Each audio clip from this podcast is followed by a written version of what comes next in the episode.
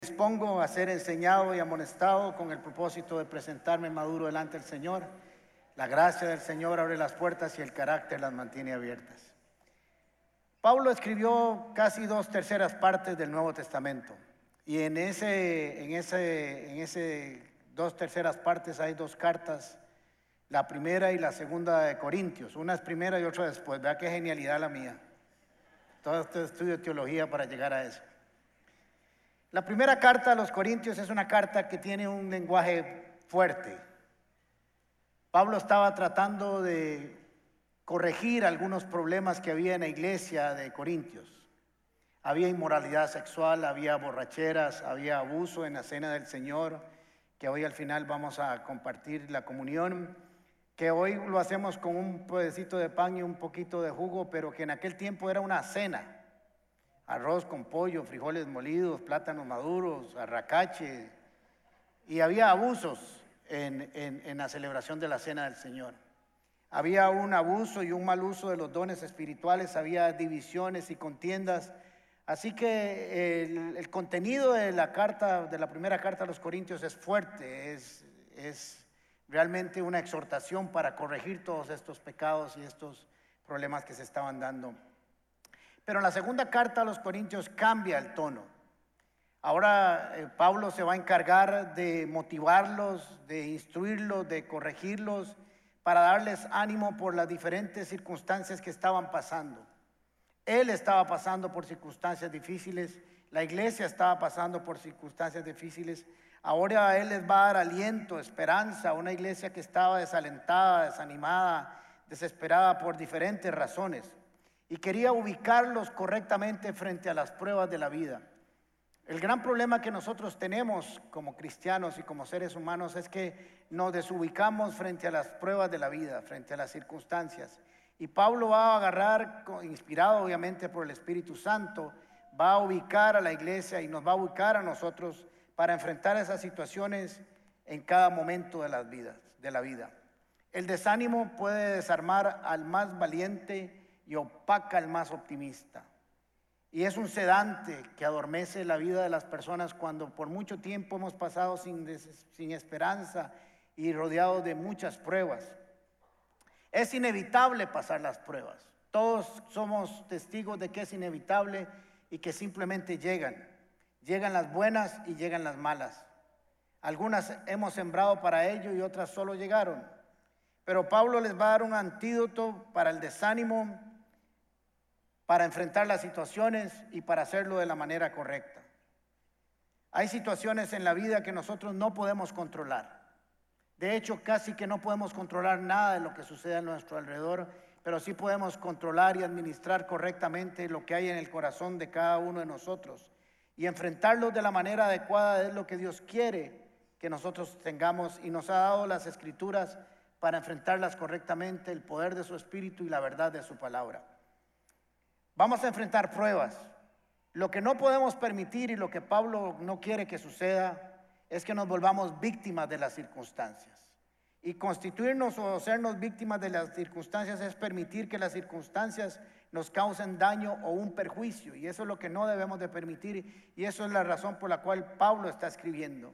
Pablo les está diciendo, depende de las herramientas que ustedes utilicen, depende de las armas que ustedes utilicen para enfrentar las pruebas, así serán victoriosos.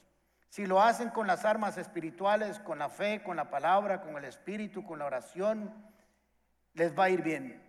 Pero si, si lo hacen de manera incorrecta y se equivocan aplicando eh, sentimientos y emociones, van a fracasar en ese proceso. Cuando estamos bajo el fuego de las pruebas, es muy fácil caer en el emocionalismo y dejarnos guiar por las emociones y los sentimientos.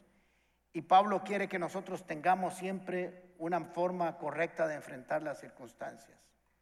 Él ha pasado por circunstancias, les está escribiendo, ahora vamos a leer, y les está diciendo que él, el apóstol de los apóstoles, ha pasado por pruebas, ha pasado por circunstancias y que él no está ajeno.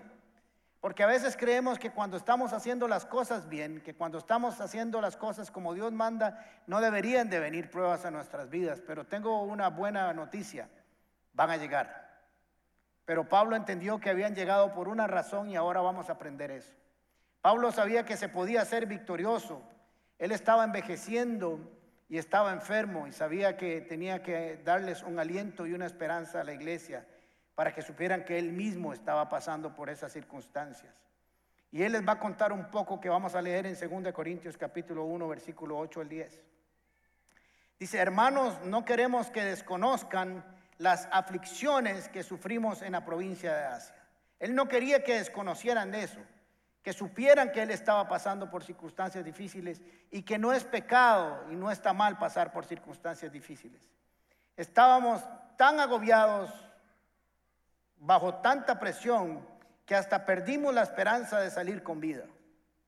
Nos sentíamos como sentenciados a muerte. Pero aquí hay un pero. Por eso le puse esta enseñanza, sí, pero no. Sí van a haber pruebas, pero no vamos a estar destruidos. Sí van a haber pruebas, pero no vamos a estar desanimados. Pero eso sucedió para que no confiáramos en nosotros mismos, sino en Dios. Pablo le está dando un sentido y una razón a lo que estaban enfrentando. Y dice, lo pasamos y entiendo que eso lo sucedió para que aprendiéramos a tener confianza en Dios y no en nosotros mismos. Uno de los grandes trabajos que Dios tiene que hacer con nosotros es que traslademos nuestra confianza de nosotros mismos a Él. Y ese es el gran reto que Dios tiene con nosotros y ese es el reto que nosotros tenemos con nosotros mismos. Dejar de confiar en nuestras habilidades, en la forma en que resolvemos nuestros propios problemas, para empezar a confiar en Dios. Pero esto sucedió para que no confiáramos en nosotros mismos, sino en Dios que resucita a los muertos. Él nos libró, ahora le está reconociendo y les está contando que Él lo libró y nos librará de tal peligro de muerte. Lo está haciendo y lo volverá a hacer todas las veces que sea necesario. En Él tenemos puesta nuestra esperanza y Él seguirá librándonos. Pablo les está contando, sí, hemos pasado por circunstancias difíciles, pero aprendimos a confiar en Dios.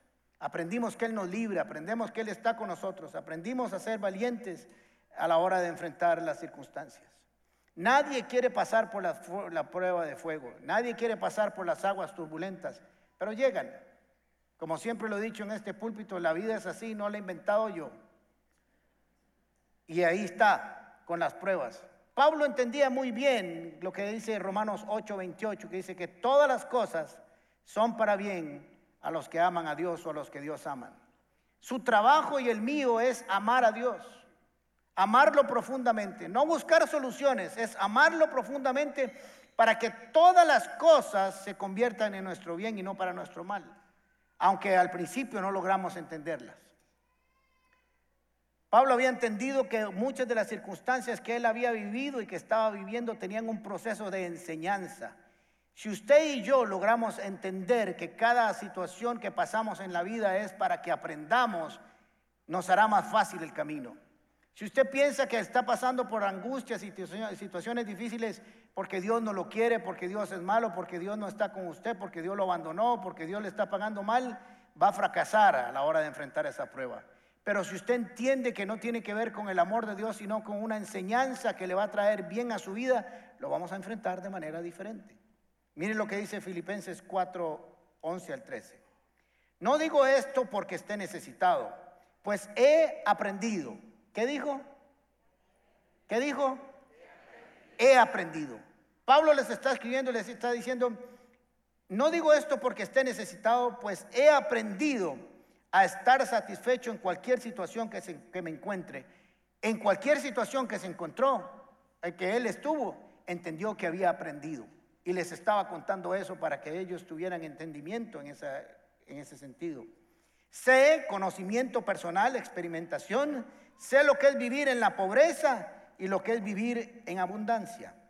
He aprendido otra vez, le dice a los filipenses, a vivir todas y cada una de las circunstancias todas y cada una, las buenas y las malas, las no tan buenas y las no tan malas, tanto para quedar saciado como para pasar hambre, a tener de sobra como a sufrir escasez. Y aparece el famoso versículo de Filipenses 4:13, y todo lo puedo en Cristo que me fortalece. Él había aprendido a que todo lo podía lograr en Cristo que lo fortaleció. Había entendido que el proceso de enseñanza tendría como conclusión, como final, no su destrucción, no, no convertirse víctima de las circunstancias, sino que había aprendido a que todo lo podía en Cristo que lo fortalece. Entendió que su fortaleza no estaba en sus propios recursos y en su propia sabiduría, sino en Dios que le dio la fortaleza para seguir adelante. Si cada uno de nosotros logra entender eso, seríamos cristianos diferentes. Veríamos las situaciones de la vida de una óptica totalmente diferente. Ahora vamos a estudiar el texto que vamos a tratar hoy un poquito más. Y está en ese mismo carta de los Corintios capítulo 4 versículos 7 al 9. Después de haberle escrito lo que leímos, dice, pero tenemos este tesoro en vasos de barro para que se vea que la excelencia del poder es de Dios y no de nosotros. No estamos atribulados en todo, perdón, que estamos atribulados en todos, pero no angustiados. En apuros, pero no desamparados. Perseguidos, perdón, perseguidos, no desesperados. Perseguidos, pero no desamparados. Derribados, pero no destruidos. Pablo quería inyectarles fe, inyectarles ánimo y les estaba diciendo, sí, hay una realidad en nuestras vidas, sí, no podemos negar que estamos en una situación difícil, pero lo vamos a enfrentar con la óptica correcta, ubicarnos correctamente frente a las circunstancias. Y eso es lo que vamos a hacer hoy. Hay dos elementos importantes que Pablo quiere que entendamos. Primero dice que somos vasos frágiles.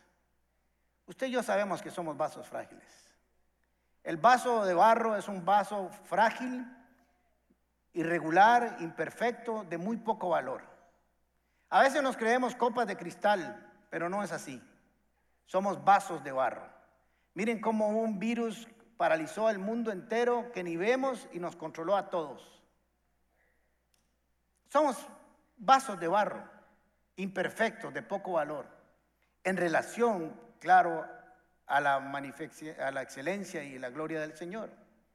No es que tampoco podemos despreciarnos y decimos que somos basura, pero en relación a lo que Dios quiere de nosotros si entendemos que somos vasos de barro, podría Él depositar lo que viene en la segunda parte. Ahora, usted ha visto esas alcancías que son chanchitos, ¿verdad? todos creo que tuvimos alguna. Ya creo que no las hacen. Hay una generación que no las vio nunca. Ahora esa alcancía tiene forma de teléfono. Pero los que tuvimos una alcancía de, de un chanchito de barro, sabemos que el valor de ese chanchito al final del año dependía de cuánta plata le hubiéramos echado ahí. Y si le hubiéramos echado dólares o euros, mejor. Pero el chanchito valía no por, su, por el material que estaba hecho, ni porque fuera una joya, sino por lo que le depositamos adentro. Esa es la idea que Pablo quiere que entendamos. Que nuestro valor no está en la parte de afuera, sino en la parte de adentro.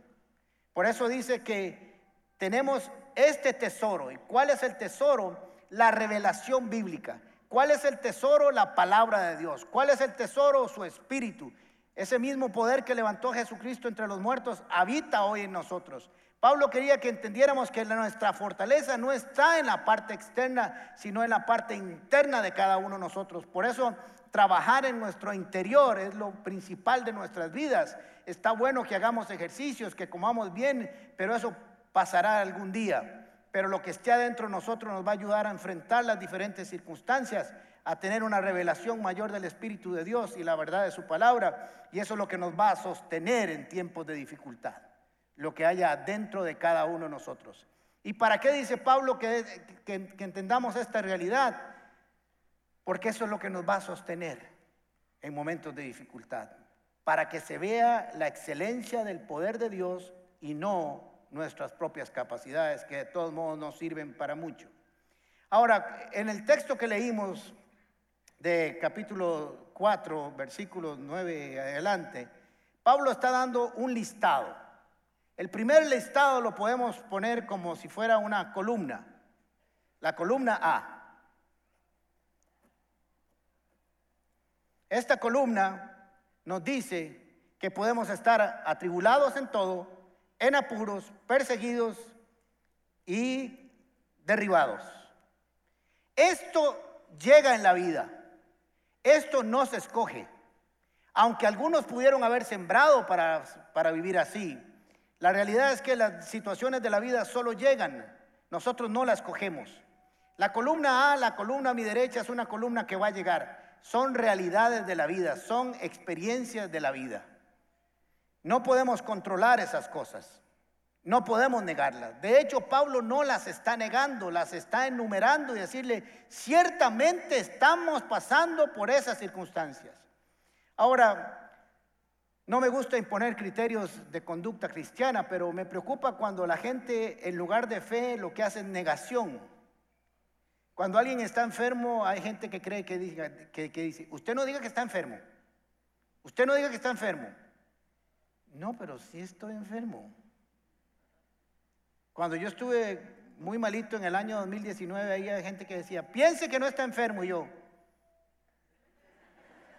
estoy enfermo. Porque no es una realidad de la vida. Lo que Pablo me dice es que estoy enfermo, pero puedo declarar que Jesucristo llevó mi enfermedad en la cruz del Calvario y que por su llaga yo he sido sanado. Eso es lo que quiere decir Pablo. ¿Me explico? Pablo no está diciendo que negamos la realidad. De hecho, la fe no niega la realidad, sino tiene la capacidad de modificarla, de transformarla. Porque si negamos los hechos, entonces ¿para qué tener fe? Y si negamos que estamos enfermos, entonces ¿para qué ahora pedirle al Señor que lo sane si está enfermo? El hecho de que reconozcamos que estamos en una situación no nos hace reconocer que estamos derrotados. Y eso es lo que está diciendo Pablo. Ustedes están y, y yo estoy pasando por estas circunstancias de la vida. La columna A es una columna que llega, es una columna que tenemos que enfrentar. No es mala, todos estaremos, hemos estado, estamos o estaremos en alguna de estas circunstancias de la columna A. La columna A siempre es una realidad, no es un invento del ser humano. Cada uno de nosotros se la va a encontrar de camino. En la columna A vamos a tener que tener mucho cuidado lo que hablamos, lo que pensamos y decimos. Ahora tenemos la columna B, pero voy a abrirla aquí. Y la columna B no es una realidad. Es lo que sucede si manejamos mal esto, nosotros nos vamos a terminar parqueando aquí. ¿Me siguieron? Usted pasa de la columna A a la columna B por una decisión, porque no manejó las cosas como Dios quiere que la manejemos. La columna A es una realidad y la columna e, B es una consecuencia de no haber utilizado las herramientas espirituales que Dios nos dio para permanecer victoriosos de este lado. La columna B o de la izquierda no es el resultado automático de estar aquí. Estas son realidades y estas son emociones y sentimientos. Son dos cosas totalmente diferentes. Yo puedo estar atribulado y vea lo que dice Pablo en todo, y en griego, en francés, en arameo y en árabe y en cualquier idioma, todo es todo. Pablo tenía la idea de un soldado romano que había sido rodeado y que estaba rodeado por todos los francos, pero él se podía mover, tenía movilidad todavía de defensa. La columna B son los efectos y los resultados de las emociones y de las acciones y las respuestas a un asunto que se entendió y se comprendió y se manejó con la mente y con los ojos humanos. Paso de la, de la columna A a la B porque tomé malas decisiones con emociones, con mis propias fuerzas, con mis sentimientos y porque dejé de vencerme sin pelear con la fe. Ahora, ¿cómo hago yo para no pasar de una columna a la otra con esto? Yo voy a impedir pasar hasta el otro lado si cuando de alguna manera siento que me estoy corriendo, me enfrento con la fe que me permite enfrentarlo con las herramientas de Dios en mi vida. Usted y yo no vamos a pasar de aquí para allá si sabemos que el Señor está con nosotros y sabemos qué pensar, qué elegir y cómo reaccionar frente a las circunstancias de la vida. Ahora les voy a dar un ejemplo para que ustedes entiendan por qué la columna B es una elección que usted y yo hacemos, aunque usted no lo crea. ¿Quiénes de ustedes, no me levanten la mano, yo conozco algunos, antes de la pandemia, estaban angustiados por su trabajo. No me levanten la mano. Yo conozco un montón con buenos salarios, con buenas posiciones y siempre están temblando por el trabajo. Vino la pandemia y se angustiaron más. Pero no fue fruto de la pandemia, fue que ellos habían decidido estar angustiados antes. Están angustiados por un montón de cosas sin estar atribulados en todo. Por eso le digo que es una escogencia, es un sentimiento. Hay pena, hay disgusto y hay aflicción cuando estamos angustiados, pero eso no significa que estemos angustiados y angustiados significa sin paz interior. Una angustia, una emoción, un sentimiento que no nos deja permanecer firmes delante de la presencia de Dios y que nos roba la paz. Una congoja permanente. Eso es un sentimiento. Eso no es una realidad. Yo puedo estar en serios problemas y estar feliz. Difícil, pero bíblicamente es posible. Y eso es lo que Pablo les está diciendo. Podemos pasar por circunstancias difíciles, pero eso no nos obliga a tener la reacción equivocada. Podemos estar en la tentación, pero Dios nos da la salida para cada una de esas situaciones. Está en nosotros decidir si escogemos salir por la puerta que el Señor nos abre o quedarnos y caer en la tentación. La tentación no es pecado, el caer en ella sí, pero caemos porque utilizamos las armas incorrectas y porque no apreciamos que Dios nos está dando una puerta para salir huyendo. En apuros, pero no desesperados. Cuando estamos en apuros, nuestro gran problema es que queremos resolverlo todo de una vez. Estamos apurados.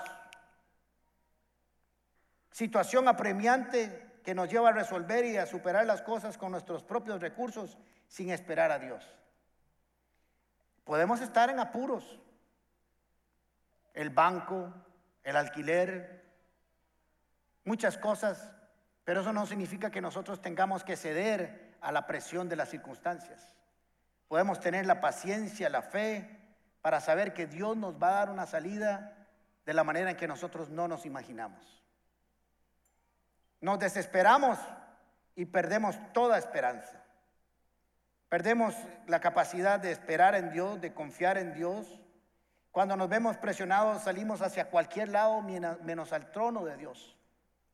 Vengan a mí todos los que están cansados y trabajados, que yo los haré descansar. Eso es una promesa para cuando estamos en apuros, para cuando estamos cargados.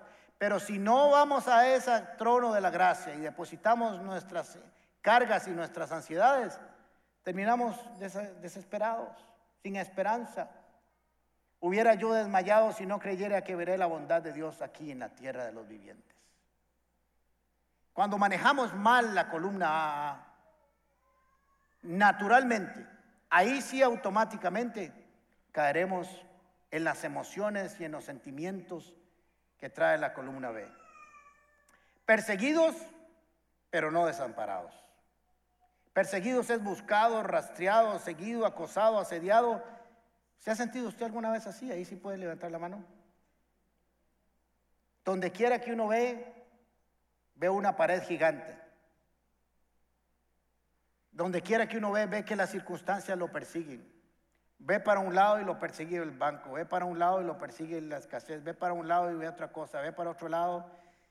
Y si no manejamos bien esas circunstancias, el sentimiento que va a aparecer es que Dios nos desamparó.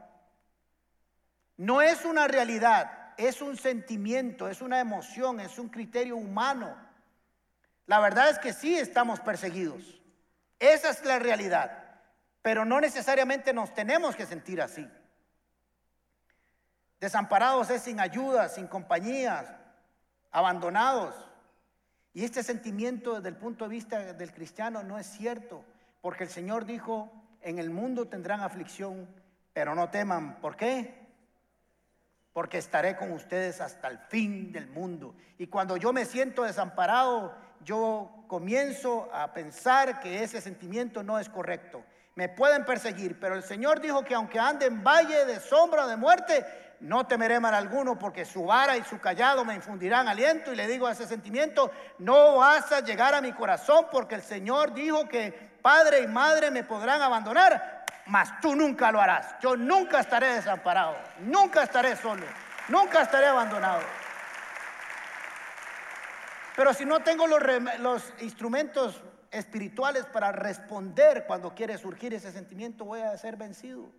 Por eso es importante que usted y yo conozcamos las escrituras, que las conozcamos bien. Usted se imagina a Jesús en la tentación en el desierto, viene Satanás y le dice, convierte esas piedras en pan y Jesús comienza, ay, espérate, espérate, espérate. ¿Qué era lo que decía la Biblia? ¿Qué era lo que decía la Biblia? El pastor no lo puedo llamar porque aquí en el desierto no hay teléfono. Ay, ya espérate, Satanás, espérate, espérate. Cochino, cochino, váyase, váyase, váyase, váyase. Le respondió con la palabra inmediatamente.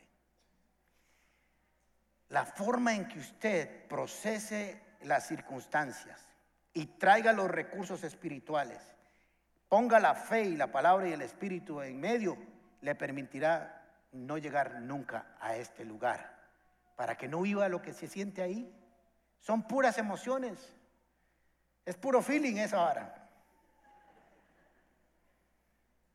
Derribados pero no destruidos. Derribados, botado, caído o tirado. Proverbios 24, 16 dice, los justos podrán tropezar siete veces, pero volverán a levantarse. Siete veces podrá caer el justo, mas de todas ellas nos levantará el Señor. Me pueden votar una, me pueden votar dos, me pueden votar tres, pero me cuentan ocho y cuando viene el ocho yo me pongo de pie y brinco como un resorte. ¿Ha visto las poleas de boxeo? Le dan un mamellazo a esos que se les tuerce así la boca y se hace así, en cámara lenta. Tira al suelo y usted dice, de ahí no se levanta. Y en lo que va cinco o seis se levanta, vuelve a pelear y gana la batalla. Eso es el concepto que tenía Pablo ahí. Nos pueden votar. Sí, es una realidad. Pero de ahí yo me levanto porque las manos del Señor me van a sustentar y me van a sostener para que yo no quede en el suelo.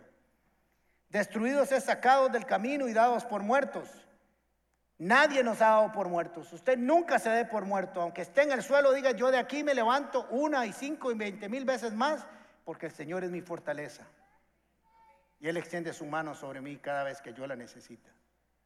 Tenemos que aprender eso. Hay unas peleas que son muy bruscas, que a veces no me gusta ver, pero dan por los canales de deportes, que están así como en un encierro, no sé si usted las ha visto, qué duro se arrean ahí. Yo no sé, le llaman deporte, pero eso debería ser una carnicería. Y de pronto le hacen una, una llave que uno no sabe quién es quién. Usted solo ve manos y patas y todo, y de pronto lo, ve que le tienen la rodilla aquí metida y está morado, morado, morado, morado. Usted dice, ya se va a desmayar y de pronto así, ¡prum! Y termina arriba y usted dice, ¿y a qué horas se dio esto? Así era la imagen que Pablo quería decir. Nos pudieron haber votado, pero todavía no nos han destruido. Y esa es la promesa del Señor para cada uno de nosotros. Ahora, Pablo vuelve a hacer un análisis y les vuelve a contar los sufrimientos y vuelve a aplicar el mismo principio en 2 Corintios capítulo 6 versículo 4. Vamos a leerlo. En todo lo que hemos en todo lo que hemos hacemos, perdón, demostramos que somos verdaderos ministros de Dios. Pablo les estaba diciendo lo que hemos sufrido lo estamos sufriendo no por pecadores, no por andar de babosos en este mundo, sino porque hemos hecho las cosas bien. Y vuelvo a repetir, a veces cuando estamos haciendo las cosas bien en nuestra vida y vienen las pruebas, pensamos que Dios no nos está pagando bien. Y Pablo les está diciendo, se pueden hacer las cosas bien y pasar por la prueba. Así que no se sienta mal. Recuerde que Pablo entendió que era para enseñarnos a confiar en Él y no en nosotros, para que la excelencia del poder de Dios, del poder fuera de Dios y no de nosotros. Y aprendió y aprendió y aprendió en cada circunstancia y terminó la conclusión de que todo lo podía en Cristo que lo fortalecía. Con paciencia soportamos dificultades y privaciones y calamidades de toda índole. Cuando Pablo dice de toda índole, es de toda índole, la habían pasado muy fea. Fuimos golpeados, encarcelados, enfrentamos a turbas enfurecidas, trabajamos hasta quedar exhaustos, aguantamos noches sin dormir y pasamos hambre. La había visto fea Pablo. Demostramos lo que somos con nuestra pureza, nuestro entendimiento, nuestra paciencia y nuestra bondad por el Espíritu Santo que está dentro de nosotros y por amor sincero, nuestro amor sincero. Con fidelidad predicamos la verdad. El poder de Dios actúa en nosotros. Usamos las armas de la justicia con la mano derecha para atacar y con la mano izquierda para defender. Servimos a Dios, ya sea que la gente nos honre o nos desprecie, sea que nos calumnie o que nos elogie. Somos sinceros, pero nos llaman impostores. Nos ignoran aún cuando somos bien conocidos. Y vuelve a tirar dos columnas parecidas a estas que las que tengo ahí atrás. Vivimos al borde de la muerte, pero aún estamos con vida.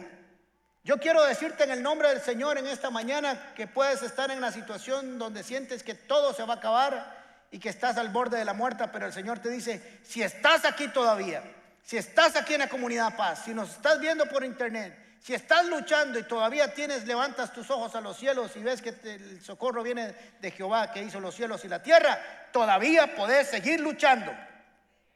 Eso es lo que dice ahí. Nos han golpeado, pero no nos han matado.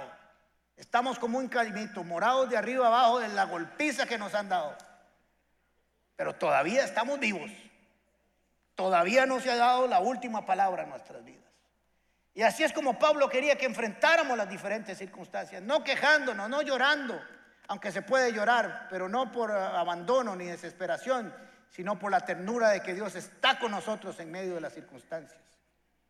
Hay dolor en nuestro corazón, pero siempre tenemos alegría. Hay momentos de nuestras vidas donde nuestro corazón ha sido dolido, traiciones, chismes que nos han afectado, etcétera, etcétera, etcétera. Y Pablo dice, sí, hay dolor en nuestro corazón. Pablo no lo está negando, es una realidad, pero eso no me obliga a tener odio ni rencor. Yo puedo estar dolido de corazón y estar alegre siempre. Al menos él lo había logrado y le estaba diciendo a los corintios que era posiblemente, que era posible hacerlo. Somos pobres, pero damos riquezas espirituales a otros.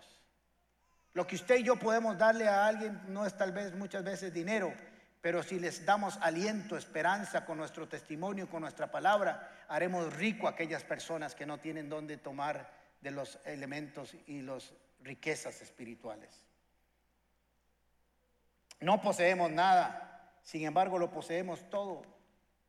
Porque cuando nosotros actuamos bajo la fe, la riqueza del reino de los cielos está a nuestra disposición. Tanto las cosas para el alma, para el espíritu y para el cuerpo. Yo quiero decirte en esta mañana que hay dolor en tu corazón, pero no tienes por qué sentir odio, rencor, ni enojo, ni ira, ni tristeza. El Señor va a venir sobre tu vida. Tienes que dejarlo trabajar en, ese dolor y te va a dar paz para seguir adelante. Tal vez no tienes muchos recursos ahora materiales, pero sabes que los recursos del cielo están directamente y totalmente a tu disposición. Cuando usted lo necesite, el Señor se lo dará en el momento oportuno, tanto para usted como para ayudar a otros. Moribundo, pero aún con vida. Golpeados, pero aún no me han matado. Aparentemente tristes, pero siempre alegres. Pobres en apariencia, pero enriqueciendo a muchos como si no tuviéramos nada, sin embargo lo tenemos todo. Esa es la realidad suya y mía. ¿Con qué trabajamos para enfrentar cada una de esas verdades? Es la enseñanza que hoy debe quedar con cada uno de nosotros. Aprender a tener esas armas en nuestras manos y pelearlas como Dios quiere que las peleemos es el secreto suyo y mío para no pasar de la columna A a la columna B, porque la B nos causa daño y nos vuelve víctimas de las circunstancias. Pese aún, pese a todo eso, veamos lo que dice Pablo para concluir. Segunda de Corintios capítulo 4, versículo 16. Por tanto, no nos desanimamos. ¿No nos qué? Diga, no tengo por qué desanimarme. No tengo por qué desanimarme. El Señor está conmigo. Y esa es su promesa. Por lo tanto, no nos desanimamos. Al contrario, como decía aquel a la disconversa, aunque por fuera nos vamos desgastando, por dentro nos vamos renovando día a día. Pablo estaba ya envejeciendo, estaba posiblemente enfermo y decía, sí, hay una realidad en mi cuerpo. Vea que Pablo no niega ninguna de las realidades de nuestra vida en este mundo, pero las transforma y las convierte en una buena oportunidad para ver lo que Dios tiene para nosotros pese a esas circunstancias. Pues los sufrimientos ligeros y efímeros que ahora padecemos producen una gloria eterna que vale muchísimo más que el sufrimiento. El sufrimiento que estaban pasando dice, esto es poco, esto es rápido, a la par de la eternidad que vamos a vivir con Dios. A veces eso es como mal de todo consuelo de tontos, ¿verdad? Que dice, sí, estamos luchando, pero allá en el cielo nos dirá bien. Suena como muy lejano, pero no está tan lejano como cada uno de nosotros cree. Es un consuelo saber que tarde o temprano lo que sucede en este mundo se acabará Llegaremos a la presencia del Señor y nos dirá, buen siervo fiel, en lo poco fuiste fiel, en lo mucho te pondré, sube al gozo de tu Señor. Y ahí se van a acabar todas las cosas. Mientras tanto, también confiamos que Dios nos da la victoria y que somos más que victoriosos en Cristo Jesús aquí en esta tierra. Así que, y este es el secreto de la enseñanza de esta mañana.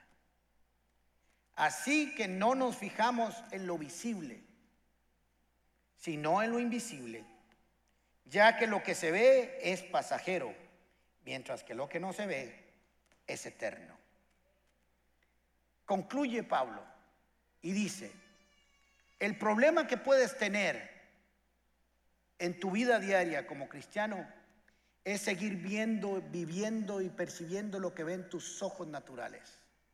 Si ves con esos ojos, te vas a equivocar, vas a fracasar. Porque si quitas tus ojos de la fe,